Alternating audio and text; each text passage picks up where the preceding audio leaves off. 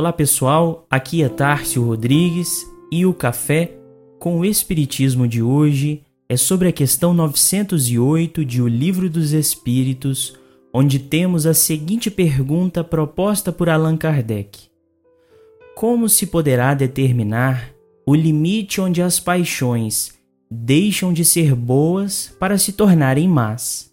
E temos a seguinte resposta dos Espíritos: As paixões são como um corcel, que só tem utilidade quando governado e que se torna perigoso desde que passe a governar.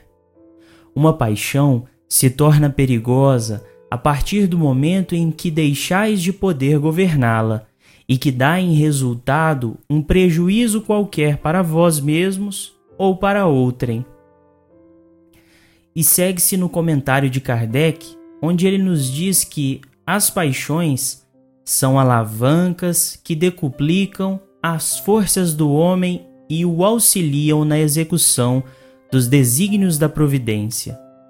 Mas se em vez de as dirigir, deixa que elas o dirijam, cai o homem nos excessos, e a própria força que, manejada pelas suas mãos, poderia produzir o bem, contra ele se volta e o esmaga todas as paixões têm seu princípio num sentimento ou numa necessidade natural.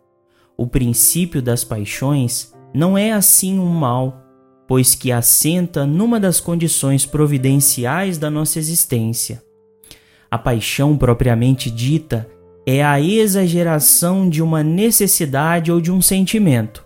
Está no excesso e não na causa e este excesso se torna um mal quando tem como consequência um mal qualquer. Toda paixão que aproxima o homem da natureza animal afasta-o da natureza espiritual. Todo sentimento que eleva o homem acima da natureza animal denota predominância do espírito sobre a matéria e o aproxima da perfeição. Nesta questão, temos o tema paixão tratado sobre outro aspecto, que é o de que podemos e devemos nos utilizar dessas alavancas para aumentar a nossa vontade na execução do bem e das boas obras.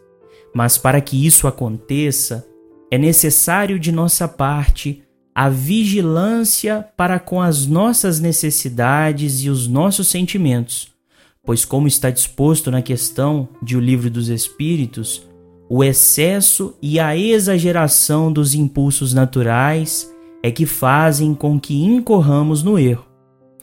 Para que essa tarefa de manejo dos nossos impulsos seja bem sucedida, uma das principais ferramentas que devemos nos apoiar é a reflexão, pois quase sempre o erro e os desvios surgem de atitudes irrefletidas e feitas sem que nos utilizássemos de nossa razão e de nosso senso moral. E a reflexão pode ser feita de inúmeras formas. Quando desabafamos ou expomos os nossos argumentos, estamos refletindo o que se passa em nosso íntimo e contando com o apoio do outro em nossa tomada de decisão. Mas se o outro falha na cooperação com os nossos intentos, devemos nos lembrar de que o nosso pensamento é também um meio de comunicação direta com Deus e com os espíritos que nos amparam nos momentos difíceis. E esse canal é sempre amplificado quando contamos com nobres sentimentos na exposição de nossos anseios e dificuldades. Portanto, seja qual for a nossa falta moral, abrindo brecha para as más influenciações, temos outras tantas alavancas que nos auxiliam para o fortalecimento de nosso caráter e nossa elevação constante.